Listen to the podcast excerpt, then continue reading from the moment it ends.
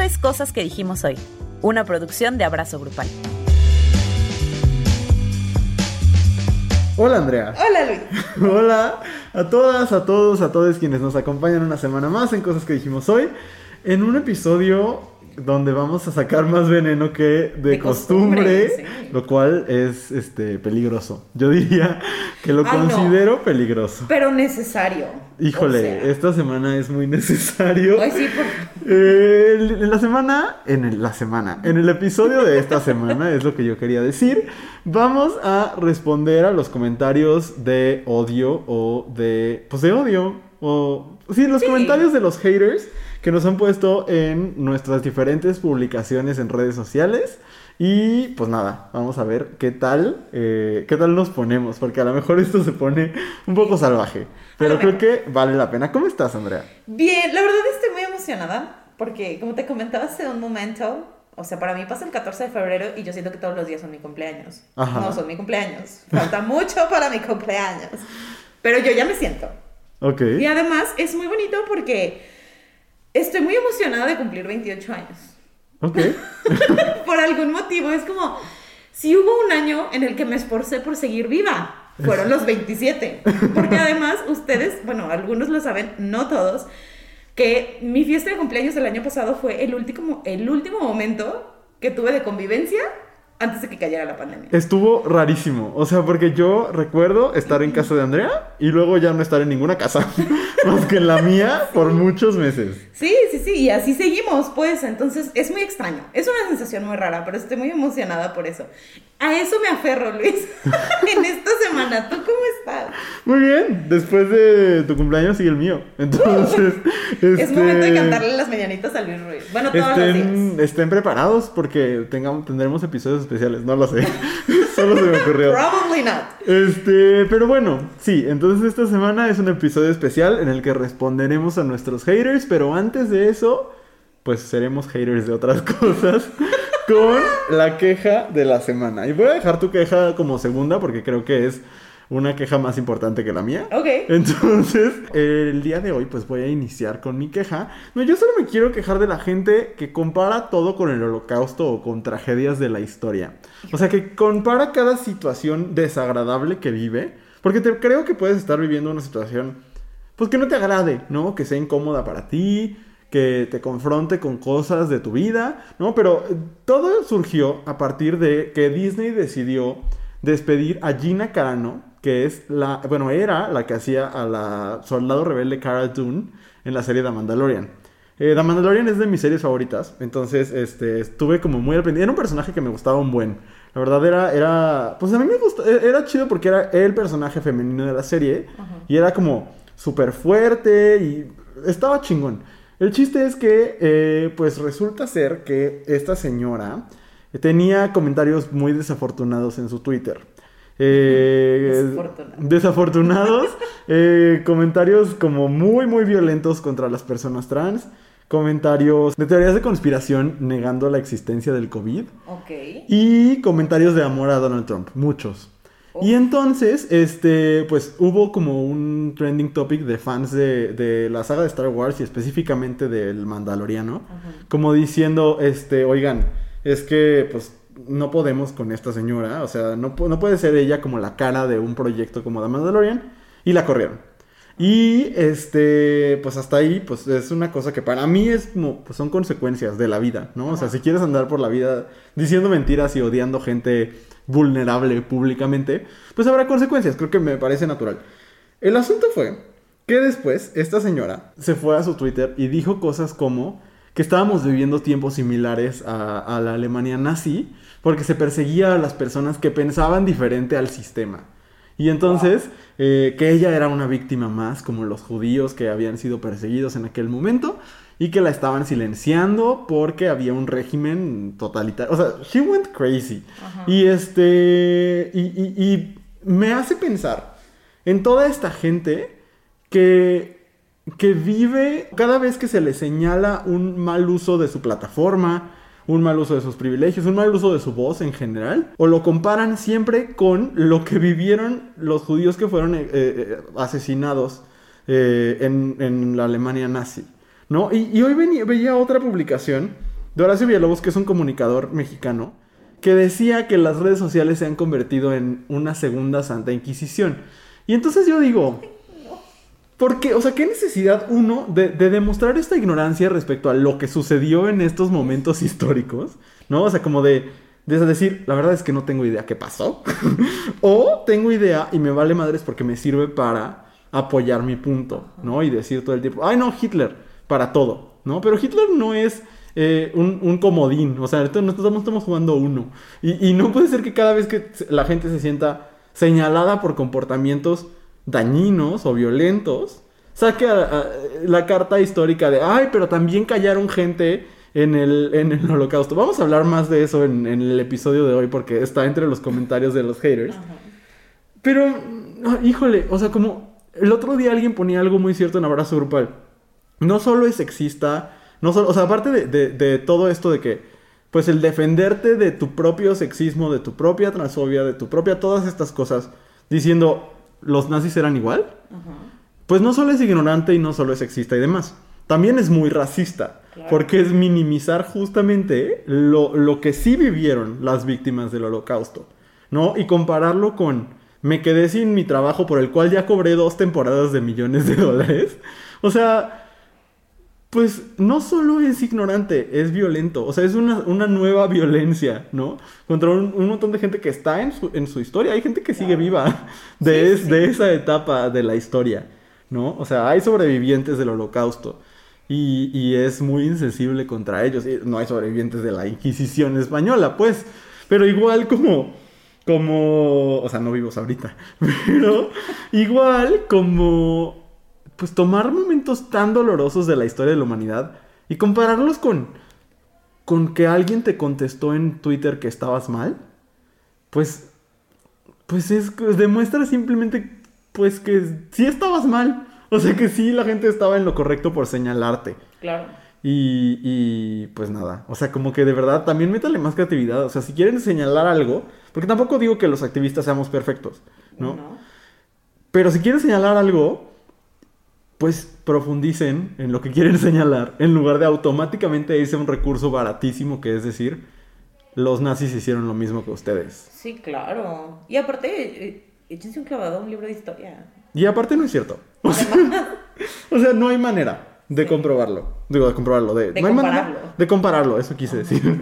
sí, no, no, hay, no, hay, no hay comparación. Entonces, pues solamente pues eso, como seamos conscientes también de que, mira, yo tengo un problema desde que cada cosa que, cada persona que tiene consecuencias por algo que dijo, automáticamente es, ay, no, es que esta cultura de la cancelación, pues también tiene que haber consecuencias de las cosas que sacamos al internet. Claro. Entonces, claro. pues, pues ni modo, o sea, a veces, a veces así es la vida. Y la verdad es que Luis y Kay llenó un auditorio el año pasado, o sea, la verdad es que qué consecuencias tienen, muy pocas. Prácticamente. Claro, o sea, Woody Allen ahí está haciendo y haciendo películas. Ok, ya la última ya no la vio nadie, está bien. Hay que tener consecuencias. Por Pero ¿qué tal compraron el libro? El, Para no, echar el chisme. Cañón. Oh, sí. O sea, el más vendido del año pasado en Amazon. sí. No, qué cosa tan terrible. Pero bueno, Muy terrible. esa es mi queja de esta semana. Una de tantas, ahorita van a escuchar Un montón. ¿no? todo de lo que me tengo que quejar. Oye, pero además, o sea, sí ubicaba a esta morra que trabajaba para Disney. O sea, Disney tampoco es como que haya sido siempre bien suavecito en no proteger su imagen. Ay, claro. O sea, ¿sabes? Es como de cualquier cosa que haces fuera, de, que, o sea, que la gente que trabaja para ellos hace fuera de lo que Disney quiere, quiere mostrarle al mundo, vas para afuera. O sea, no es nuevo tampoco. No, pero pues, ah, porque ahora está produciendo un documental sobre las voces calladas con, con un Historias comentarista de. Fox News.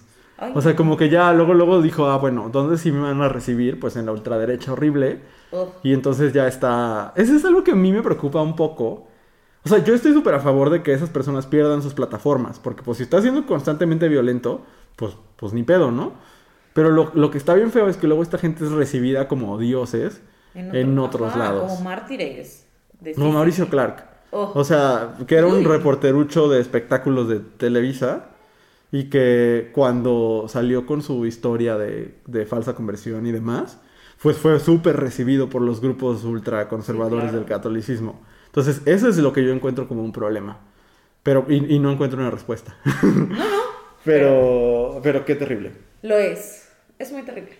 Y mira, hasta, uno, hasta luego pueden llegar a ser gobernadores. Ay, bueno, sí. Ah, me. ¿Ves lo que te dije que iba a suceder?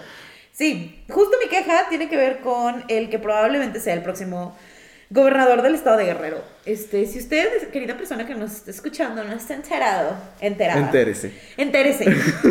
que el candidato para la gobernatura del estado de Guerrero por el partido de Morena, este, tiene cinco denuncias de este, violación y acoso sexual. ¿no? Entre violación y acoso sexual. Tres de ellas ya eh, tienen como una denuncia formal. Este, como todo mundo dice, ¿por qué no denuncian como tiene que ser? Pues ahí están, ¿no? Son tres, no una, no dos, Sí. tres denuncias.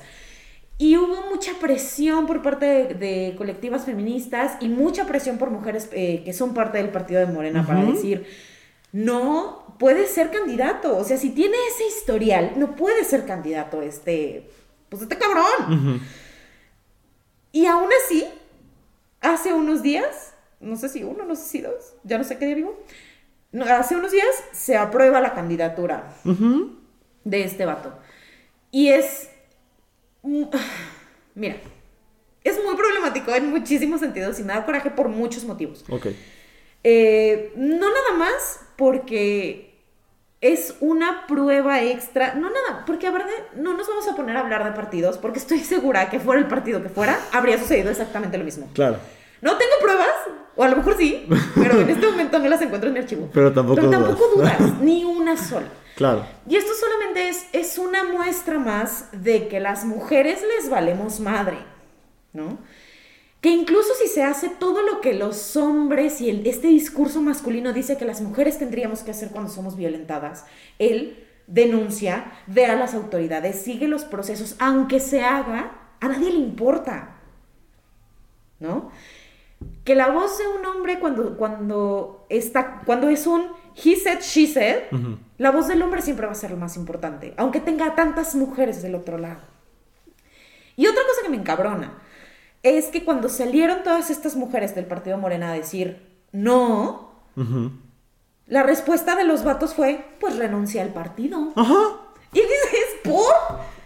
Ella está haciendo su chamba, bien o mal, te guste o no te guste, seas de ese partido o no seas de ese partido. ¿Por qué tendrían ellas que renunciar cuando ellas están chambeando, cuando ellas están haciendo lo suyo? Y este otro idiota que ha hecho un montón de cosas mal y que ha violentado mujeres, se va a quedar ahí. Es otra vez el decir, pues si no te gusta, vete. Aparte de un partido con el que ellas están alineadas ideológicamente. Claro, claro. Y que. Y la, la vez que otra vez es este asunto de no es congruente. Lo, o sea, cuando hay como este conflicto entre los hombres y el, y el feminismo, de pronto es como de, ok, podría, puedo entender que haya un asunto de discusión Ajá. y de no tenemos las mismas ideas y entremos en una discusión. Pero el asunto aquí es que no hay discusión porque todo lo que ustedes dicen que tendríamos, que tendría que suceder para que cambiaran las cosas, se hace. Y sigue sin pasar absolutamente nada. Y entonces va este cabrón, le dan la candidatura y probablemente la gane. Probablemente la gane. Y ese estado tenga como gobernador a un hombre, no diría que es el primer hombre que haya estado en, un- en un puesto de gobernatura que haya acosado y violentado mujeres. Definitivamente no. No. Pero probablemente sí sea el que eh, llega a ese, a ese punto con el conocimiento de que tiene denuncias formales sobre este comportamiento. Y me parece sumamente preocupante. Y me parece sumamente preocupante que haya personas que todavía les parezca que, que es que vale la pena ser indiferentes. Que decir que, que o que se nieguen a ver, empezando por el señor presidente cabecita de algodón, que se nieguen a reconocer que México tiene un problema de género muy duro, ¿no? No hablemos de los múltiples problemas que tiene con otros este, grupos de personas, pero, güey, las mujeres somos la mitad del país. Y la otra mitad del país existe porque nosotras existimos, o sea, parece broma, Sí. parece broma y y cada vez que pasa eso, y cada vez que ves a una colectiva feminista siendo atacada por estos, estos grupos de pendejos y siendo, re- siendo reprimidas por las autoridades y tal, es, sí, es otra mentada de madre. Y aún, y de verdad me parece increíble cómo, cómo puede seguir habiendo gente que diga que no es cierto, que no existe, que no es necesario. Sí. Ya, no sé si me da más coraje, tristeza, ya mejor me muero, ¿sabes? No te mueras. no, bueno. se muera él. ¿Tú? Ay, ya sé. Pero, pues sí, eso. Es como, mira, la mayoría de las personas que nos escuchan son mujeres. Entonces te hablo a ti, morrita, que nos está escuchando. O sea, si esto no te encabrona, encabrónate. o sea, real, porque luego, porque además, o sea, como viendo el rango de edad que nos escucha y demás, este, a mí me costó mucho trabajo llegar al momento donde yo dije, eh, esta es violencia, porque a final de cuentas es un sistema violento que se Sí. sustenta en la violencia. y, en, y en estos llamados micromachismos que tenemos en el trabajo, en la escuela, en la familia, tal. Y es muy difícil llegar al punto donde dices, I'm not taking it. Y no lo voy a aceptar de nadie. ¿No? Y entonces te digo a ti, morrita, que nos está escuchando. Yo sé que da un chingo de miedo, pero no lo aceptes de nadie. Yo te apoyo. Yo estoy contigo. O sea, tú y yo somos compas. y si no, o sea, de verdad, si no empezamos a encabronarnos por esto y a empezar a marcar límites en todos los espacios en los que estamos, jamás vamos a ganar en los grandes espacios. Entonces, pues esa es mi invitación. Gracias por venir a mi TED Talk. No, y, y- y fíjate que esto adquiere muchas. Ay, algo se cayó, una disculpa, no sé qué se habrá caído. ¿El patriarcado? No, creo que todavía no, Andrea. Adquiere dimensiones impresionantes por el apoyo que, que- que el candidato Salgado Macedonio está teniendo desde el poder. O sea, a mí sí me parece muy preocupante Claro. el respaldo que específicamente el, eh, el presidente de la República está dando a una persona con estas acusaciones. Eh, y la, la terquedad de no escuchar a las mujeres del partido que lo llevaron a donde está. Porque el señor lo intentó tres veces. y, y- y sabe perfectamente las... O sea, porque lo sé, sé que lo sabe. O sea, el, el presidente tiene un diagnóstico del país que ignora por completo. O sea, que él sabe y que le vale. Y eso me parece aún más preocupante. Que recorrió el país, que escuchó a un chingo de personas y que sabe perfectamente la situación de las mujeres en México Claro. y parece ser que es indiferente. Y, y- y es muy impresionante. Pero es que, ¿sabes qué, Luis? Este tipo de toma de decisiones, una cosa es hacerse pendejo, que él es así como experto en hacerse pendejo. Pero el hacer, el tomar este tipo de decisiones no es hacerse pendejo. Es decir, bien y clarito, no me interesa. Totalmente. No es una así de, ay, mira, es que yo no me había dado cuenta. No, es decir, no me interesa y no me voy a meter ahí. Y eso de verdad, este año son elecciones, compañeras. Así es. Y sí, o sea, sí tiene que pesar. Luego dices, pues, ¿por quién voto? Sí está cabrón. es un problema. Sí, sí, y es un tema, y pues así como que pues, no te volteas. Pero sí tiene que pesar. O sea, no. No. No. No. Sí, y hay muchas cosas donde dices para dónde volteas. Definitivamente para una persona con cuatro acusaciones de, de violación y violencia No sexual. volteas, claro que No. no. Ajá. Entonces, pues eso, eso sí. Y, y me parece, solo agregaría estas juventudes online de Morena que lideradas por Oh. Antonia Tolini y, y su gente, eh, que, que- que- que de verdad que no sé qué pasó. O sea, es muy impresionante para mí ver en lo que se ha convertido alguien que en algún momento fue líder del, del movimiento Yo Soy 132. Y como toda esta gente que llegó con buenas intenciones a Morena y que parece que, que algo pasó. Eh, es muy preocupante. Pero bueno, en general, eh, pues no votemos por violadores. O sea, No, no, para nada. Y, de, y alejémonos lo más posible de esas plataformas y de la gente que lo apoya. totalmente. Porque no llegó ahí de gratis y no llegó así de, ay, aquí se manifestó y la fuerza del patriarcado lo puso aquí, sí, la fuerza del patriarcado, pero tiene nombre y apellido. Ujú, Y pues tratémoslo como algo que tiene nombre y apellido. Totalmente. Y, y obviamente señalemos de- eh, eso en todos los partidos. El asunto Claro. es que aquí hay un partido en el poder, Exacto. ¿no? Y es el que está impulsando a un candidato con estas denuncias. Muy bien. Muy bien, pues bueno, vamos Pues a bueno, vamos a una pausa y cuando regresemos vamos a leer los comentarios de odio que hemos recibido y contestar a ellos muy felizmente. Estoy muy emocionado. Yo también. Regresamos. Si te gusta lo que estás escuchando, no olvides seguirnos en tu plataforma de podcast favorita o en todas. Estamos de regreso en cosas que dijimos hoy y ahora sí estamos listos. Andrea, ¿estás lista? Estoy lista. I'm excited. A ver, si usted nos descubrió en Spotify y no conoce la plataforma Abrazo Grupal, Andrea y yo colaboramos en Abrazo Grupal, que es un medio que pues básicamente nos dedicamos a hablar de los temas que hablamos acá, ¿no? De diversidad, de género, de desigualdades, este, y eso hace que a mucha gente, voy a decir algo muy vulgar, pero que a mucha gente le arde el ano. O sea, entonces, eh, pues recibimos muchos, muchos comentarios de odio. Conforme la plataforma va creciendo, llegan más comentarios hermosos. Y yo sé que también tendríamos que concentrarnos en todo lo bonito que nos llega. Y eso, en algún momento, siempre se les agradece, siempre se les pone un Cañón. mensaje de que, de que muchas gracias. Por eso lo seguimos haciendo. Claro, sentimos muy bonito en nuestro corazón. Pero también es importante a veces no, no quedarnos callados ante pendejadas que la gente dice en las publicaciones. Claro. Entonces hoy compilamos 10 comentarios. Que aparte, yo no sé, Andrea, están muy específicos, pero son cuasi argumentos que se repiten una y otra vez. Ah, sí. Sea la publicación que sea, llega un comentario Parecido. Parecido. Entonces, pues vamos a poner esto en orden de una vez por todas. Ok, Andrea. sí, sí, sí. Porque además creo que estos son comentarios que nosotros no contestamos en los posts. Normalmente no. Ajá. No los contestamos, porque pues como para qué. Sí. ¿no? Pero aquí, que estamos en confianza, que ustedes que nos escuchan, nos escuchan porque pues quieren. Este, pues vamos a sacar el veneno. Y Todo que las opiniones pensamos. son a título personal. Ah, además, sí, es cierto, es cierto.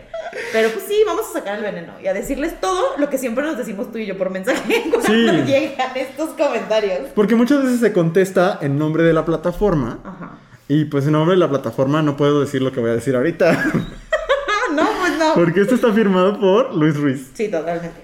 Bueno, pues voy a empezar con el primer comentario. Bien. Eh, ay, fíjate, este fue una respuesta a un post que hizo un compañero nuestro sobre eh, por qué es importante el decir nuestra orientación sexual o identidad de género. Como por qué es importante hacernos visibles. Ajá. Voy a leer el comentario. Dice, yo siempre voy a decir lo mismo. Contra ustedes, nada. Somos seres humanos todos y ya. No me molesta su orientación sexual, pero sí me molesta que lo anden diciendo cada dos minutos. Y no, así no. Esa no es manera. Así solo se gana que la gente se incomode. A ver, pues vamos a empezar a contestar. Eh, um, ¿Somos seres humanos todos y ya? Pues sí, ¿no? O sea, de que somos, somos. A veces lo dudo de algunas personas que contestan. Por eso la evolución es una teoría. Ajá. Pero bueno, sí. Pero luego dice, no me molesta su orientación sexual, pero sí me molesta que lo anden diciendo. ¿Por qué? Porque te molesta la orientación sexual de las personas. Ajá. No todas. La heterosexual no. Es que es exacto. O sea, la heterosexualidad está pegada en todos lados y nos la embarran en la cara all the time. Y de eso nadie se queja. A mí, me, me han dicho a la cara, lo he leído, lo he visto incluso de mismas personas de la comunidad, esta cosa como de, es que no tienes que andar diciendo que, que eres gay cada dos minutos. Y la cosa está así. Las personas heterosexuales dicen que son heterosexuales todo el tiempo. Y no- de- de- esto no es un chiste como de lo dicen cuando usan playeras polo. También. Pero no me refiero a eso. Me refiero a cuando hablas de tener no, o sea, eres un hombre cis y hablas de tener novia como lo natural, pues estás hablando de tu heterosexualidad. Ajá. Cuando le dices a un niño, ay, cuando seas grande vas a tener una novia bien bonita, no sé qué, estás hablando de tu heterosexualidad y tomándolo como lo natural, como lo normal. Entonces, la cosa es que está tan naturalizado, y está bien, no queremos que ya deje de ser natural ser heterosexual, cada quien. Choices. No, es, no va por ahí, sino está tan naturalizado solamente una opción en la vida Ajá. que todas las demás, como dice aquí, así solo se gana que la gente se incomode. En eso estoy de acuerdo con el comentario, porque a veces es bien importante, no, no creo que sea lo único que se gana, Ajá. pero yo he visto de primera mano que sí, nuestras identidades incomodan a las personas. Y qué bueno, porque honestamente estoy harto de que esté cómoda la gente Sí, sí. en su privilegio y en su invisibilizarnos. Entonces, eh, pues el comentario yo creo que es una total falta de conciencia. Como esta cosa. Primero que nada, siempre que me dicen, todos somos seres humanos, sí, tell me something I don't know. O sea, de verdad, si tu, si tu mensaje inspirador es todos somos humanos, salte los ochentas. O sea, esto no es We Are the World. O sea, de verdad, no es una canción escrita por Michael Jackson. O sea, entonces, desde ahí siempre, siempre desconfía de alguien que, te- que- que su argumento progre es, pero todos somos humanos. Sí, ya sé. O sea, si, si, si lo tienes que aclarar es que algo todavía no está muy bien contigo. Claro. Pero esto, no me molesta tu orientación sexual, pero sí me molesta que lo digas. Pues entonces te molesta la orientación sexual, porque no te molesta que te diga, eh, ya se acabó la sal en la casa. Solo te molesta que diga las cosas cuyo fondo te incomodan, ¿no? Y si te incomoda es tu pedo, no el mío. Claro, y además si te incomoda, entonces ahí hay un chingo de cosas que trabajar. Ajá. O sea, es que también es eso, la gente le da mucha hueva enfrentarse a las cosas que lo cuestionan. Ujú. Y es, es entre hueva, entre miedo, entre whatever, ¿no? Y sí creo, mira, este, este argumento de todos somos seres humanos es bien parecido al de la violencia no tiene género. Y claro, dices todos somos seres humanos y la violencia no tiene género porque no te conviene, ¿no? No te Sí. conviene que hablemos de sí, todos somos seres humanos, pero aunque todos seamos seres humanos, no nos tratas igual. Ajá. ¿no? Exacto. O sea, pregúntale a una persona, pregúntale a una mujer negra, pregúntale a una mujer indígena. Sí, sí, es cierto que todos somos seres humanos y a todos nos tratan igual y todos tenemos acceso a lo mismo. Claro, Claro. que no. Ajá. Pero si nos ponemos a hablar de eso, pues entonces sales perdiendo y no está chido. Y, y es una constante en todos los posts que hacemos sobre género, sobre diversidad, sobre raza, que tenemos muy pocos, Ajá. porque si usted es una persona racializada que quiere colaborar con Abrazo Grupal, es bienvenida, adelante, Sí. escríbanos. Pero este, tenemos un post sobre racismo, por ejemplo, no puse acá el comentario, pero ahorita me viene a la mente como me decían. Lo mismo, como de, es que ya si estás hablando de que las personas blancas tienen privilegio, entonces ya no está padre. Pues, Entonces, ¿cómo hablamos de racismo? Exacto. Es lo mismo acá, o sea, ¿cómo hablamos de homofobia sin hacer visibles nuestras orientaciones? No se puede. No va. Hagamos como que no existe y se acabó. Pues no, o sea. Y digamos, ya se resolvió porque esta persona dijo que todos somos seres humanos. O sea, porque- no, no, o sea, échale dos gramos más de ganas que Justin Timberlake. Escribiendo una, ya hablaremos Sí, de esto la próxima horrible, semana, pero... pero- escribiendo una disculpa en las notas del iPhone, ni siquiera un diseñito en Canva. O sea, ay no. A mano. Ay, ya Que sé. se viera de corazón. Vamos con la siguiente, el siguiente comentario, Andrea. Ese llegó a una de tus Ahora de publicaciones. mis publicaciones. sí. Bastante reciente. Ajá. La verdad es que no me acuerdo de qué publicaciones, a lo mejor ahorita viene a mi memoria. Pero el comentario dice lo siguiente. En esta publicación podemos observar la hipocresía de la tercera hora del feminismo, que lucha contra el odio y el sexismo con más odio y sexismo. Entonces, siguiendo la lógica de esta publicación, un negro puede acusar a un blanco de racista si éste no lo defiende a capa y espada. Dejen de pensar en absolutos y aprendan que el mundo es más que blanco y negro. Ya me acuerdo de qué publicación. Desde la de no todos los hombres. Es la de to- no todos los hombres, donde decimos, ya sabemos que no todos los hombres, pero por este motivo está bien culero que ustedes siempre salgan con el no todos los hombres, not all men. Y entonces nos llega este maravilloso comentario, Ujú. donde además, híjole, yo no sé cómo explicarle a los vatos que no necesito que me expliquen la tercera hora del feminismo. o sea, no porque hayas leído un artículo de Wikipedia, Juan Carlos, significa que puedes venir a Ven explicarlo. videos, son videos de Agustín Laje y familia. Ajá, sí, o sea, pero de verdad, no necesito que me lo expliques. También va de la mano con los comentarios de hay feminismos que son válidos. Me vale madre. o sea, me vale madre. No podría valerme menos lo que tú crees que es un feminismo válido o no. Realmente no. Pero además está este asunto de es que están luchando el, están luchando contra el odio con más odio. Mira, no es que los odiamos, es que ya nos dan mucha hueva. Y además, mm, híjole, ¿qué clase de respuesta esperas? No, no. Violentas y violentas y violentas y violentas. Y cuando te dicen chingao, es que ¿por qué me gritas? Así no vas a ganar nada. Ay, no, pues jódete. O sea, sí, sí creo que es como. Yo entiendo que se les puede hacer muy raro que las mujeres nos enojemos y demandemos cosas, porque obviamente las mujeres todas somos tiernas y no tenemos emociones más que lloramos cuando no encontramos marido. Y yo sé que les sorprende, pero no mamen. O sea, el que nos pongamos a hablar de cómo somos violentadas no está ni de cerca con la cantidad de mujeres que mueren a manos de sus parejas en, en este país. Claro. It's not the same thing. Y además, esta lógica de un negro puede acusar a un blanco de racista si este no lo defiende a capa y espada. Sí. No, no, not really. Pero un negro puede acusar a un blanco de racista si a este deja pasar los comentarios racistas que están a su Ajá, alrededor. ah, sí, claro que por supuesto que sí. Sí, sí. O sea, el silencio valida cosas. Y si tú estás escuchando cosas racistas, y estás escuchando cosas misóginas, y estás escuchando cosas homofóbicas y no dices nada, entonces lo estás validando. Totalmente. No, y, y- y creo que, que. Híjole, es que es muy delicado porque. Si no, lo, si no defiendes a alguien que está siendo atacado, sí estás siendo cómplice. Claro. O sea, yo, yo ahora- cuando leía justo esta pregunta que hace este señor, como de un negro puede acusar a un blanco de racista si este no lo defiende a capa y espada, pues si lo están linchando, sí. Claro. O sea, sí, o, o- o si, si le está pasando lo que le pasó a George Floyd, pues. Claro. Sí, claro. Entonces, o sea, basta también como de estas trampas y, y estas tonterías como de poner falsos equivalentes, Claro. porque es un recurso súper utilizado. El siguiente comentario, eh, ese llegó a una publicación mía, este, sobre, eh, hice una publicación sobre por qué es como imposible desligar ciertas palabras de su origen homofóbico. Y entonces, esta persona pone, ok, si yo le digo puto a un amigo de broma y el guacho, creemos que, el, bueno, ya investigó Andrea, que el guacho es como el vato, Ajá. sabe que es broma, obviamente no puedes decir, ay, eres homofóbico. A ver, persona, en primer lugar, tú no me vas a venir a decir qué puedo y qué no puedo decir. O sea, yo puedo decir lo que yo quiera decir. Basically. Es mi terreno.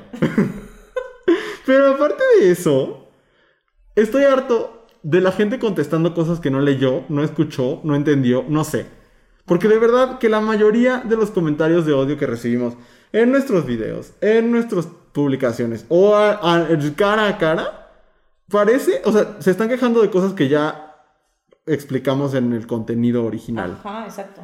Eh, pero bueno, no le vamos a exigir o no, le- no vamos a esperar que una persona con un prejuicio LGBT-fóbico, por ejemplo, escuche. Partim- partimos de que no nos van a escuchar. Ajá. Eh, es de lo que nos hemos dado cuenta, de que no escuchan, ¿no? Sí, sí.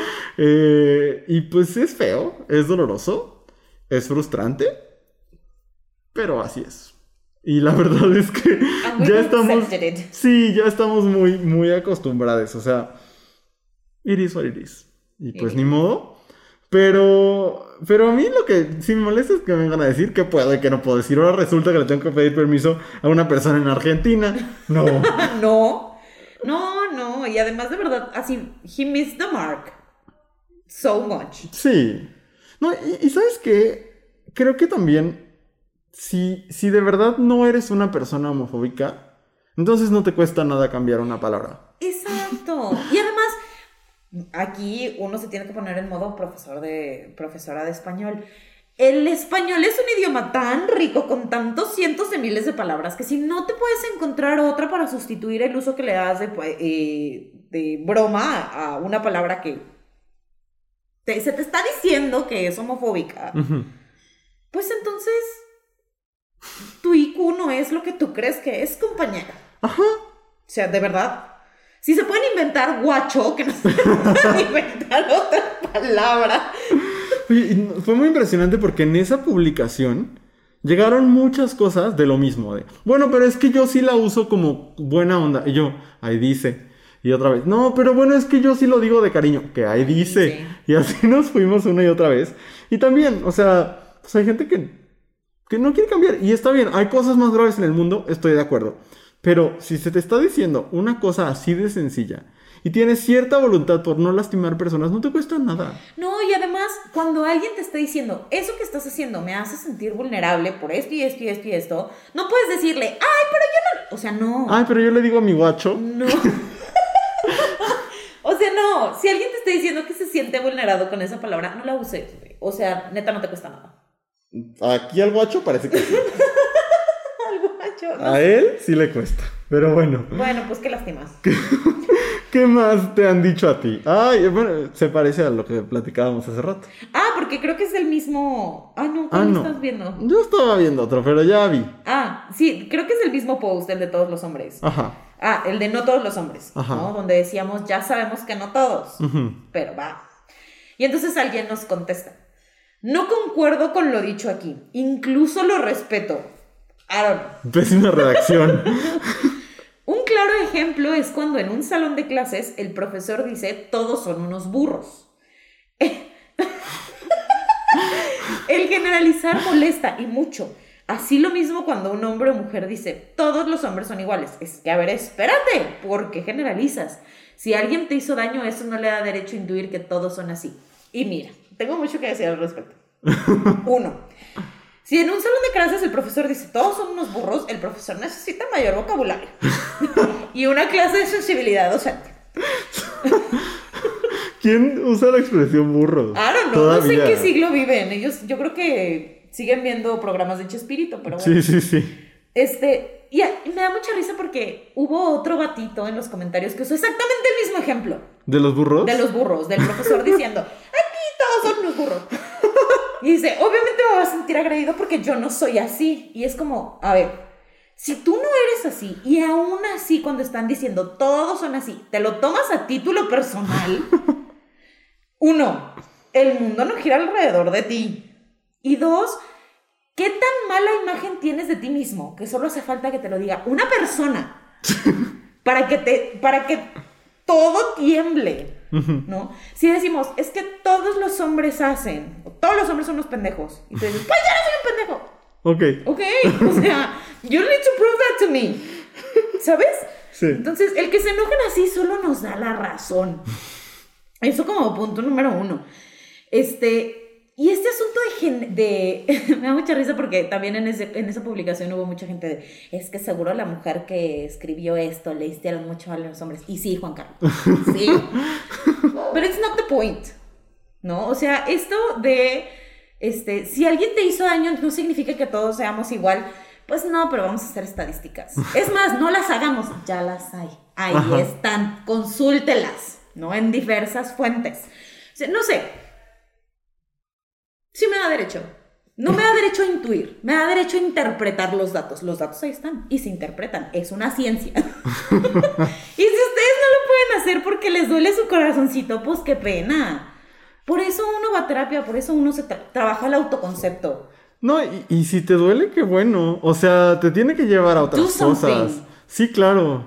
O sea, es que si tú crees que no está bien generalizar, en lugar de que te encabrones conmigo por decir eso, ponte a revisar por qué se está diciendo, Exacto. ¿no? Porque si, a ver, si estamos muchas mujeres diciendo es que los hombres tal, y tú te encabronas porque te lo decimos, pues mejor siéntate y platiquemos por qué lo estamos diciendo. Y entonces encabrónate con los otros pendejos. Claro, lo, hay algo. lo, lo- lo voy a mover a su terreno, el terreno del salón de clases que al parecer les gusta mucho el ejemplo. Pues si tus compañeros están haciendo que tu grupito tenga una fama de que son unos burros, pues vas y hablas con ellos Claro. y les dices, oigan, estamos siendo unos burros. No vas y te enojas con el maestro. Y le dices, maestro longaniza. Chisma, chisma. Ay, pues sí, de acuerdo, Andrea. Ahí está, perdón. Luego uno se intensea mucho, pero de verdad, si un día quieren, lo platicamos. Uy, este es yo creo que el que más he recibido en la vida. Ay, Porque... siempre, te- all the time. eh, puedo pon- tener en mi currículum que tengo un video medio viral en TikTok. Y este... Haz de cuenta que en ese video yo utilizaba la palabra nosotros.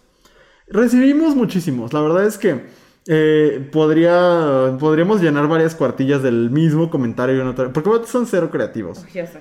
Pero, eh, pues aquí copié uno como de muestra que dice, todo congruente hasta que dijiste nosotros. Aquí lo primero, congruente con qué. Ajá. O sea, ¿tú, tú, tú vas a decidir con qué estoy siendo congruente. Bueno, todo congruente hasta que dijiste nosotros. Hasta ahí el intento de seriedad. Yo no estaba intentando nada. Eh, ¿Desde cuándo se puede obligar a la gente a cambiar su vocabulario? Pues no sé, te lo pregunto a ti porque tú no me estás dejando decir una palabra. O sea, mira, voy a asumir que esta persona no sabe redactar. Ajá. Pero, o sea, ¿desde cuándo se puede obligar a la gente a cambiar su vocabulario? Pues no, no se puede. ¿No? Y eso es lo que un montón de personas, desde las instituciones, desde su ser Mario Vargas Llosa, desde un montón de cosas. Eh, Enrique Serna también tiene un artículo del otro- que sacó el otro día que- diciendo exactamente lo mismo, que qué Ay, qué aberración y no sé qué. Eh, mucha gente, pues es lo que lleva haciendo, justamente, obligar a la gente a cambiar su vocabulario. Aquí nadie está intentando obligar a nadie a nada, ¿no? Se están planteando nuevas formas, les pueden gustar, no les pueden gustar, nosotros seguimos jugando con ellas, las seguimos explorando, seguimos buscando qué visibiliza, qué invisibiliza, planteando muchas cosas. Pero yo sí siempre invito a la gente a preguntarse qué les está molestando de la palabra. Claro. Porque te puede molestar muchas cosas. Si hay un diálogo vivo, actual, vigente sobre cómo hacemos más incluyente el lenguaje. No hay un consenso. Lo que sí, hay un consenso, bueno, hay un consenso dentro de los círculos con mayor sensibilidad en estos temas, en que el lenguaje como está construido es masculinizado y excluyente. Y entonces, eh, aquí ya estoy diciendo un montón de cosas que seguramente esa persona que escribió esto no tiene idea que existen. Este, Ni el más mínimo interés. no, no. O a lo mejor si tiene idea que existen, pues se hará que no existen el resto de su vida. Pero eso, y a mí una y otra vez me han dicho como de, te estaba tomando en serio hasta que dijiste nosotros. Híjole, pues qué poca capacidad tienes. Que cuando una persona dice una palabra con la que no estés de acuerdo, que aparte está súper raro. O sea, como de, una cosa es no estar de acuerdo con una palabra por lo que hablábamos hace rato, la carga que tiene violenta de muchas, de muchas formas. Y otra cosa es no estar de acuerdo con una palabra porque te desconfigura cosas que te enseñaron en la primaria que eran incuestionables. ¿no? Claro. Entonces, pues nada más eso, o sea, está bien, puede incomodarte, puede sacarte de onda, puede, pero automáticamente reaccionar y decir todo congruente, ya te dejé de escuchar, pues qué pendejo. Ay, claro. O sea, si me dejaste de escuchar por una letra, estás pendejo. O sea, sí. Y ya. Sí. Primero, antes de que vayan a hacer sus comentarios sobre. Pues obviamente ustedes no, porque nos escuchan y son personas inteligentes. Pero, híjole, a todas estas personas que van y se quejan del, del lenguaje incluyente, me gustaría que primero se tomaran un momento para ir a discutir con el capítulo 68 de Rayuela y luego vemos. Porque ese capítulo alabadísimo por todos los batitos, pero nomás dices nosotros y ahí ya se les acabó el pinche lenguaje. Entonces, Ay, claro. girl. No, y, y, ay, luego hay gente, es, es otro tipo de comentarios que nos llegan mucho, es como de, perdón, ¿qué es un nosotres? No entiendo. Ay, Si no entiendes, estás estúpido. Es que las faltas de ortografía no son faltas de ortografía, mijo. O sea, I mean, en fin. Ahora no. Y, y de además es gente que luego cero redacta bien, Ajá. tiene pésima ortografía. Es que la RAE dice, ay, mijo, para todo caso cita a la Real a la Academia Mexicana de Lenguaje. O sea, ¿sabes? No, No tiene y- ni idea. Y aparte, esta cosa como de, son faltas de ortografía, y luego compartes un meme que también tiene faltas de ortografía, y todos lo hacemos. Pero tú no, o sea, pero eh, llegar de la policía de la ortografía nada más para anular un intento de algo, de, de- de- de experimentar con, un, con el lenguaje para, para que incluya otras identidades, me parece muy bajo. No, y más porque, seamos bien honestos, eh, el uso del lenguaje inclusivo, por lo menos en nuestra plataforma, sí es una postura política. Ah, no, por supuesto. Y lo hemos dejado súper claro Ujú. en muchos espacios. Entonces, no te quieras poner de lingüista con nosotros en este pedo, porque por ahí no va la discusión. No es una plataforma de eso. No. Hay muchas muy buenas. Luego se las recomendamos. Este... En otro momento con mucho gusto. Andrea. Ahora sí, de lo que platicábamos hace ratito. Sí, sí, sí. Este, que no sé igual de qué post era, pero seguramente hablaba sobre género y eh, pa- particularmente hablando sobre feminismo. Y entonces alguien nos dice, ¿sabes quién criminalizó a un colectivo y convenció a mucha gente de ella? Mm, qué rara está la pregunta. Su, su respuesta es, exacto, Hitler. Hay que parar este neonazismo de inmediato si no queremos otra guerra. Y está llamándole neonazismo a la comunidad LGBT, al feminismo. ¿A qué le llaman neonazismo? No sé, porque los neonazis sí existen. Sí, sí, Y justamente a quienes odian es a nosotros. sí, o sea, no entiendo. No entiendo qué necesidad, porque además no estamos criminalizando a nadie más que a los criminales. o sea, si tú crees que no deberíamos criminalizar a un violador, Ajá. entonces, I mean, estamos mal, estamos yendo por el camino equivocado. Totalmente. ¿no? Pero señalar los errores sistemáticos que existen y la opresión que tienen ciertos grupos o que sufrimos ciertos grupos, eso no es criminalizar a nadie. Decirle a los hombres, estás en una postura de privilegio, no es criminalizar a nadie. Que te saquen de tu zona de confort y te truenen tu burbuja, no es criminalizarte. O sea, ¿qué pedo con la victimización de los vatos? Está cabrón. ¿Y, y, y sabrán quién es. Hitler? O sea, eso es algo Es que a mí me saca de onda. de la historia. pues o sea, O sea, en todo caso, si quieren hacer esos ejemplos pendejos, por lo menos no, no, no hieran a personas que verdaderamente fueron afectadas por el holocausto. Claro. Usen a Voldemort, usen eh, a Scar, a Cruella de Vil, a Maléfica, a quien quieran. Pero, pero, pero no se metan con la realidad de personas que sí la pasaron muy mal. sí, es impresionante. Es impre- la necesidad de sentirse víctimas. Víctimas de, de los progres, como dicen, como si fuera algo terrible, ¿no? Ajá, sí, sí, el progreso es malo. Sí, sí. Pero bueno, o sea, I don't know. No lo entiendo. Me parece sumamente. Es, es una mezcla entre me río porque me da risa y me río porque me da miedo. Sí, sí, es, es, es muy incómodo y muy feo. Eh, ay, oh, oh. Este llegó el otro día. Alguien puso, like los homosexuales que no se identifican con el lobby gay. A ver, una y otra vez, hablando del lobby gay, que yo siempre diré que es el, eh, ese lobby, díganme dónde está y yo con gusto voy. Pero, felicidades, eres original. O sea, felicidades, eres diferente. Eh, le vas a caer, seguramente le caerás muy bien a todos los heterosexuales. Déjame te doy tu diploma, tu constancia con valor curricular. O sea, ¿qué más quieren? ¿Sabes?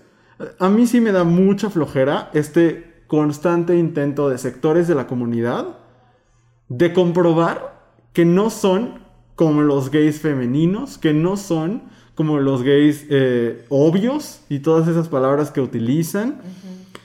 Eh, qué hueva. Porque estas personas que no se identifican con el lobby gay, ¿a quién chingados le deben sus derechos? O sea, ¿a quién chingados le deben no solo sus derechos constitucionales, sino todo el cambio en los paradigmas sociales que permite que puedas expresar, o sea, que puedas llamarte homosexual en un comentario de Instagram, sin miedo a que te corra, a que te corran del trabajo, o sin tanto miedo. Eh, me, sí, sí me, no solo me duele, me enoja, me frustra mucho este constante quererse desmarcar de una lucha comunitaria que lleva muchísimos años, porque creen que su privilegio los blinda. ¿no? Como de a lo mejor yo soy un hombre cis, gay, pero eh, tengo conductas como muy heteronormadas o muy masculinizadas y entonces no tengo problemas. Yo me desmarco del lobby gay. Pues sí, pero para que puedas vivir como vives, es el lobby gay que no existe, pues, pero es, es ese trabajo en comunidad tuvo que luchar un chingo, ¿no? Y, y- y no se desmarcaron. Y también no- que no se identifican, pues no, no, ¿qué, ¿qué es? O sea, como esta cosa de no me representas. Ajá. Pues no soy manager. O sea, no, no tengo por qué representarte. Pero esta idea de la comunidad como de decir, ay no, yo no soy como los demás que dice, yo, yo sí soy así, casi que yo he escuchado esto como de, no, pues yo a mis amigos eh, heterosexuales sí me pueden decir puto porque yo ya maduré y no sé qué. Oh, Eh, es muy problemático en muchos sentidos. O sea, me enoja mucho. Me enoja muchísimo. O sea, es que, ¿qué les dices? Felicidades. Eres diferente, eres especial y no eres como nosotros. Venga. ¿Qué?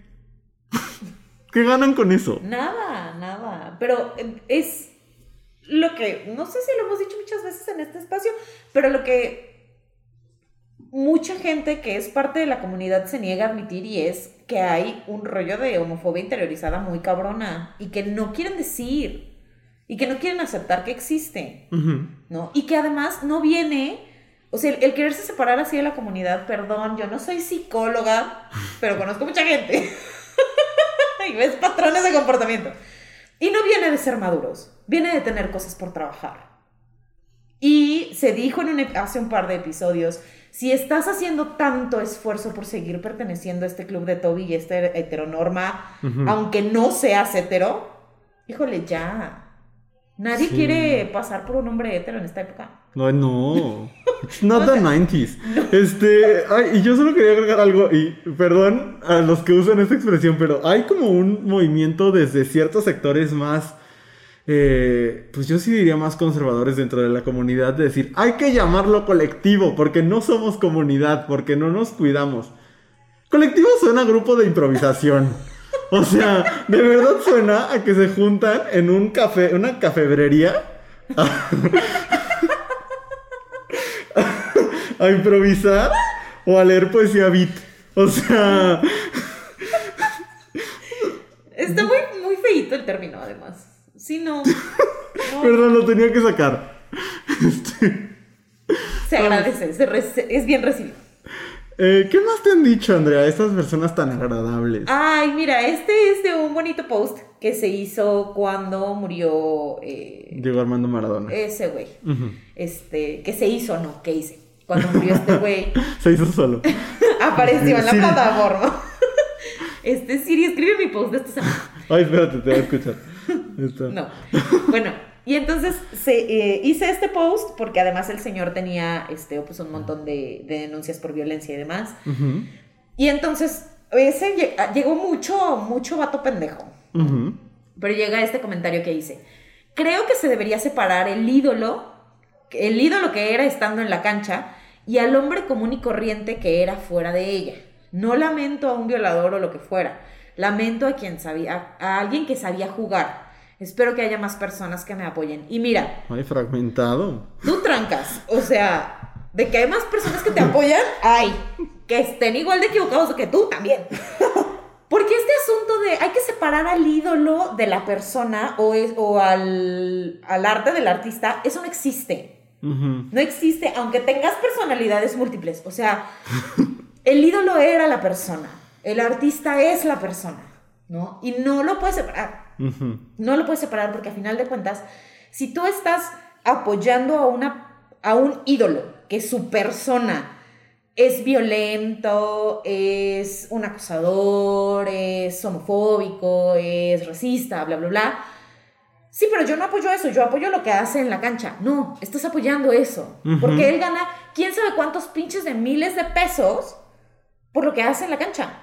Y que le permite seguir teniendo una vida donde violenta, donde acosa, donde tiene una plataforma para decir cosas. Entonces, no. No se puede separar. Es una pendejada. Y es de nuevo el negarnos a hacer sacrificios for what it's right. Claro. ¿no? A nadie nos gusta tener que dejar de comer Nutella, pero luego piensas en los orangutanes y dices, está bien, Claro. haré un sacrificio, dejaré de consumir aceite de palma. Pero no queremos hacer sacrificios. No, o sea, y está bien, no podemos luchar todas las batallas, pero no me vengan con esta mamada. Own up to it, No, claro. ¿sabes? Ajá. Porque sí, no todos podemos luchar contra todo, porque sí es agotador, Sí. Y no, o sea, yo no lo hago. Hay batallas que he dicho, esta no la voy a ganar, Ajá. la dejo ir. Sí, sí. Pero no salgamos con mamadas. No queramos justificar las cosas. Era un violador. Era un acusador. Y es la que lleva mucha- muchos años la gente aplicando con Woody Allen y con Michael Jackson. O sea, es la mismita, La sí, misma. pero era un genio, me vale. O sea, No, y aparte cuando salió el documental de Michael Jackson de, ay, es que no sabíamos, todo el mundo lo sabía.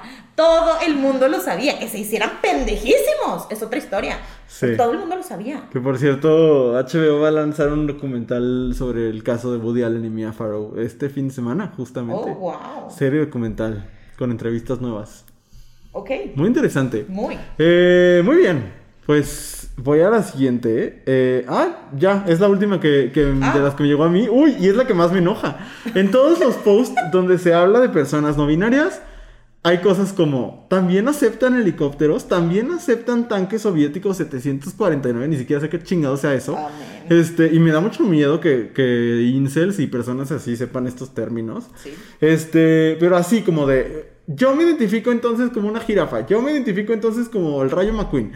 Identifícate como lo que quieras, me vale madres, pero cállate. Ajá. O sea. Las jirafas no hablan con Carlos. Ajá. O sea, como esta cosa. Uno, ¿en qué chingados te afecta? Dos, de verdad, de verdad. lee dos, dos palabras. O sea, pero no vengas a invalidar experiencias ajenas por un chiste que no da risa, que no tiene premisa, que tiene un remate, o sea, flojísimo, y que... ¿Y qué, qué, qué logras? O sea, yo de verdad, algo, aquí ya sí me voy a poner un poquito más serio, porque lo que yo quiero preguntarle a estas personas que no van a contestar es, ¿qué logran? O sea, genuinamente, a mí me, muchas veces, a mí, a veces a Andrea también, nos toca moderar comentarios, ¿no? Este, como de bloquear personas, ver como qué se está comentando en las, en las publicaciones y demás. Eh, y muchas veces estas personas tienen cero seguidores y son cuentas solamente creadas para esto. ¿Qué está pasando? O sea, ¿qué logran con esto? ¿Qué logran con, con, con invalidar las experiencias de personas que de por sí son Sí, sí. vulnerables y vulneradas, más Ajá. bien? De, de, de- me, me, me trasciende. O sea, me parece que algo, en algo le estamos fallando a alguien. Porque que jóvenes estén, yo supongo que son jóvenes como por la terminología y por las comunidades en las que se mueven, ¿no? Como que me suena a que son cosas que surgen de grupos de Facebook, de canales de YouTube, Ajá. de eh, foros en Reddit y demás. Y yo digo, ¿para qué? No sé si tú tengas una respuesta, Andrea, pero, pero yo sí puedo decir que logran. Puedo decir que, que por ejemplo, las personas trans, y, y- y sabemos que las personas no binarias son personas trans, eh, pues tienen altísimos niveles de suicidio. Eh, y esto no ayuda. Entonces, pues a mí me parece muy doloroso. No, no encuentro un, un chiste. No, no es un chiste, no, para nada es un chiste. Y es, no sé, o sea, si ustedes conocen a alguien en su vida que se dedique a hacer este tipo de comentarios de hobby, tiéndanle una mano. ¿Sí? O sea, porque realmente es preocupante Sí. el vacío que deben tener en su vida para dedicarse a eso. Es, es preocupante, pues, porque además el acercarte a vulnerar un grupo que es tremendamente vulnerado, pues viene de un asunto de, pues pateo a quien siento más abajo porque no tengo de otra. Y está aterrador. Y, y- y eso, o sea, lo sientes más abajo, ¿qué esperas que haga? Claro, Eso, eso es terrorífico. aterrador. Es muy aterrador. ¿no? En fin, Porque hay muy pocas respuestas. O sea, ¿qué esperas que hagas? Hay, hay cosas muy claras que podrían pasar. Sí, sí, sí. Y, y todas las respuestas son aterradoras. Luis. Totalmente. Entonces, si, pues de nuevo la invitación a no comentes en la... Si no entiendes algo, pregunta. Si no entiendes algo, investiga. Si no entiendes algo, acércate con personas que te lo pueden explicar. Sí. No recurras a estos mecanismos de defensa de no lo entiendo y me asusta, entonces lo ataco. Eso ya no está de moda. Ya no está cool. No. Entonces, Nunca debió haberlo estado. no, pero estuvo, salgamos. No todas las modas tienen que regresar. Como No. los pantalones a la cadera. Por ejemplo. Ninguno, Ni las pulseras Livestrong. por ejemplo. Muy bien, vamos a la que me qué- da mucha risa. Mucha Ay, risa. ay. Porque un, un hombre, además, nos dice. Ah, en una bonita publicación que se llama La virginidad no existe, es el patriarcado. Uf, de mis publicaciones favoritas de Andrea. Muy bonita la publicación. Y este, esta persona, este hombre nos dice, el patriarcado ya no existe, pero bueno, y una monita hacia arriba. Gracias. Ok, mira, yo no sé si soy muy ensimismada, si me la paso demasiado tiempo tomando té y no me di cuenta, si eso que sonó hace rato, Luis, sí fue el patriarcado y se cayó. Y ninguno de nosotros nos dimos cuenta y seguimos dando golpes al aire. Ajá. Y nos seguimos imaginando esta, estas violencias de que sufren los grupos y las mujeres vulneradas. Y yo creo que todo está en nuestra imaginación. Porque este sujeto dice que el patriarcado ya no existe. Y hay que hacerle caso. Sí, fuente el internet. o sea, guay. No sé, no sé. ¿Cuáles son tus fuentes, compañero? ¿Cuáles son tus fuentes? Tal vez lo decretó en ese momento. Tal vez estaba él haciendo estas cosas que te. eh, Sí, sí, eh, vibrando altísimo, altísimo, tan alto que no llegó el patriarcado. Yo Hace- creo que fue. Hace poco por una cosa me mandaron a una capacitación y, y me, me pedían que decretara cosas poderosas. Ay, a claro, lo mejor, para que el universo responda. a lo mejor es lo que él estaba haciendo. A lo mejor, pero no sé si el, el universo responde al sarcasmo. No sé si el universo responda a la gente estúpida. pues miren, queridos, no queridos haters, esta es nuestra respuesta a las cosas que nos mandan. There you go. Miren, yo diría, dejen de mandar. Pero si quieren mandar, It's engagement. uno sigue creciendo. We keep thriving. A veces. A veces. Hay días buenos, hay días malos. Hay días que mi piel se ve muy bien, hay días que mi piel no se ve tan bien. Pero ahí vamos, poco a poco. Sí, y la verdad es que creo que a los haters hay que tomarlos pues como vienen. Sí. Los lees. Si crees que es algo potencialmente peligroso, lo eliminas de tu vida. Y si no, lo dejas ir. Sí. O sea, that's how we deal with them. Ahora, si tú eres una persona que por alguna razón te dedicas o pasas algún momento de tu día tirándole odio a personas que de alguna forma son vulneradas, pues sí te, te invitaría a que lo repienses, porque hoy aquí somos dos personas que llevamos muchos, mm, o sea, un proceso largo de terapia, que nos tenemos como comunidad para sostenernos y, tenemos nuestras distintas comunidades para sostenernos y que somos adultos, que, que- que somos eh, aceptados por nuestro, nuestro círculo social de diferentes formas, pero no, y a lo mejor eso te puede dar una, una mala sensación de que, de que no pasa nada. Entonces a mí me gustaría cerrar diciendo, no todo el mundo no- tiene el privilegio de recibirlo como nosotros. O sea, nosotros tenemos pues mucha fortuna de haber tra- tratado un montón de cosas, pero fuera otro tiempo No, y yo no hubiera tomado las cosas como las tomo ahora. No, para nada. Yo estaría destrozada de ver estas cosas. Y hay mucha gente, y por eso cuando, cuando luego me preguntan por qué se borran cosas de los comentarios de abrazo grupal, pues por eso, porque no todo el mundo lo puede tomar como lo tomamos nosotros, ¿no? Y, y, y pues eso te invitaría, como a lo mejor no estás de acuerdo con algo, a lo mejor no entiendes algo, pues está bien, no lo- eh, intenta entenderlo, pregunta, y si no te late, pues no te latió, ni modo. Pero, pero no ataques a personas que de por sí son muy vulneradas. Y ya. Muy bien. Con esta bonita sugerencia, nos hacemos el cierre de este bloque. Ahorita regresamos para hablar de recomendaciones. Compártenos tus comentarios sobre el tema de esta semana utilizando el hashtag Cosas que dijimos hoy en Twitter y en Instagram. Estamos de regreso en cosas que dijimos hoy. Después de. Ay, hasta siento bonito de haber sacado tanto veneno. Sí, Es que luego uno lo contiene en su ser. sí. Más cuando uno tiene que ser diplomático. Yo por eso no contesto. y siempre, y cuando contesto lo hago desde mi cuenta. Ajá. A ti. Hoy, hoy contesté uno desde mi cuenta. Pero bueno. Vamos a la parte bonita, la parte más armónica del episodio del día de hoy, que son las recomendaciones que vas a recomendar, Andrea. Un libro. ¡Ay! Porque andaba yo muy diversa recomendando películas el otro día y no, vamos a regresar. No, hoy les voy a recomendar, miren, yo soy una persona que eh, a mí me gusta que mi literatura me lastime, ¿no? O sea, que, que, que me parta el alma. Ajá, ajá. Pero de pronto una necesita leer, pues, otro tipo de cosas, ¿no? Y aunque no es muy fácil que encuentre un libro que me haga reír, hay unos que encuentro divertidos, pero no que me hagan reír. Ajá. Leí un libro hace poco que yo me carcajeaba en mi casa mientras lo leía. Y se llama Te amaba y me chingaste, de Nora de la Cruz. Es una escritora mexicana, muy de perfil bajo, pero el libro es una genialidad. Ok. O sea, es una historia de amor y desamor, más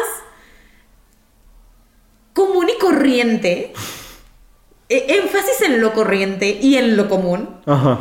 es tremendamente divertida. Porque además está sumamente mexicanizada. Entonces hay cosas donde dices, ah, o sea, todo empieza como una historia de amor de princesas tipo Disney, pero imagínate si a la princesa lo que más le gustara en la vida fueron los tacos de suadero, ¿sabes? O sea, es, es un tono maravilloso, la novela es muy corta, pero me parece que si tienen ganas de leer algo, sea, siempre les recomendamos cosas intensas y hoy, si tienen ganas de leer a una mujer mexicana que es tremendamente creativa y que de verdad se van a divertir leyéndolo y que es otra vez repensar en cómo contamos las historias de amor, ¿no? Porque no todo el amor es bonito y cursi para siempre. Ujú.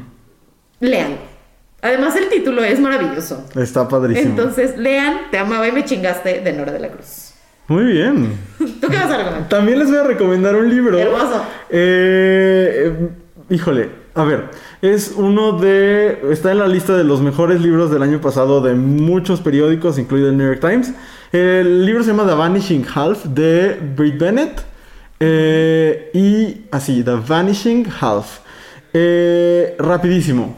Es la historia de un pueblo en Estados Unidos que se llama Mallard, en el que las personas afroamericanas van a blanquear su descendencia, básicamente, ¿no? Van a juntarse con personas con piel más clara que ellos para tener, pues, criaturas muy claras. Y entonces es un pueblo que odia lo- la- las pieles oscuras. Resulta ser que son dos gemelas idénticas que nacen en ese pueblo, son personas negras pero con piel muy clara. Eh, y es la historia de cómo estas dos mujeres en el futuro deciden una vivir como negra y una olvidar su pasado, dejar a- atrás eh, a su familia, no volverles a hablar en la vida y vivir como una mujer blanca.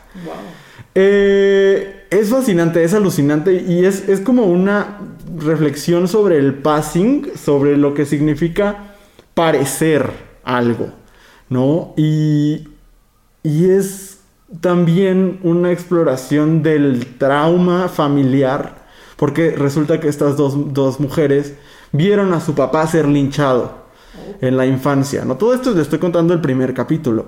Y entonces, eh, pues cómo el trauma las va persiguiendo a pesar de estas dos decisiones radicalmente distintas, ¿no? La otra hermana se casa con un hombre de piel muy oscura, entonces tiene una hija muy, de piel muy, muy oscura, ¿no? Y, y ella es la que regresa al pueblo. Es, es- es una historia muy fuerte, pero también muy entretenida. Brit Bennett escribe como, pues como si fuera un thriller, algo que en realidad es una exploración, sobre todo del género y de la raza. Y también, yo, yo había leído varias historias sobre, sobre mujeres trans, pero había leído muy pocas novelas que tuvieran una exploración de un hombre trans como tan interesante y una de las dos, eh, bueno, la hija de una de las dos gemelas, tiene una relación durante todo el libro con un hombre trans y es como una side story donde también se explora el passing de una manera distinta. Entonces, esta, esta idea como de, de, de leer de diferentes formas una meditación sobre,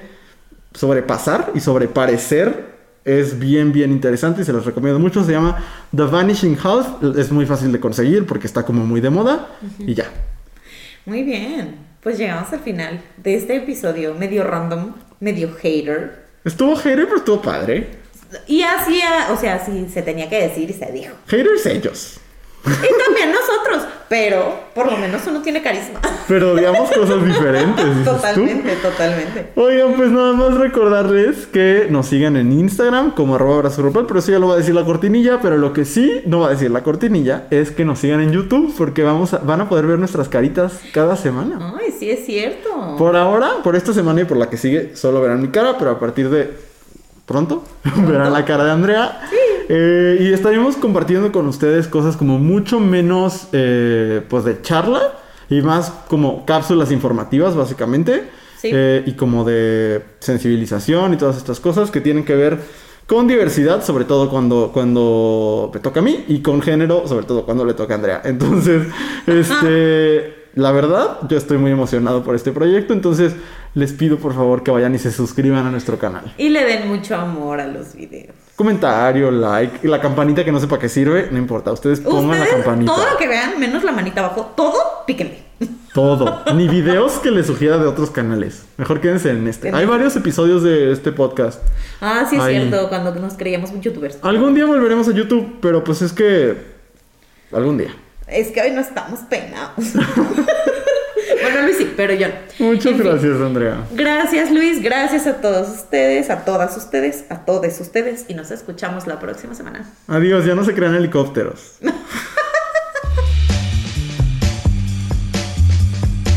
Esta fue una producción de Abrazo Grupal. Síguenos en Instagram como arroba abrazo grupal y visita www.abrazogrupal.com para mucho contenido maravilloso. No olvides seguir este podcast y si te gustó, compartirlo en tus redes sociales. Nos escuchamos el próximo jueves.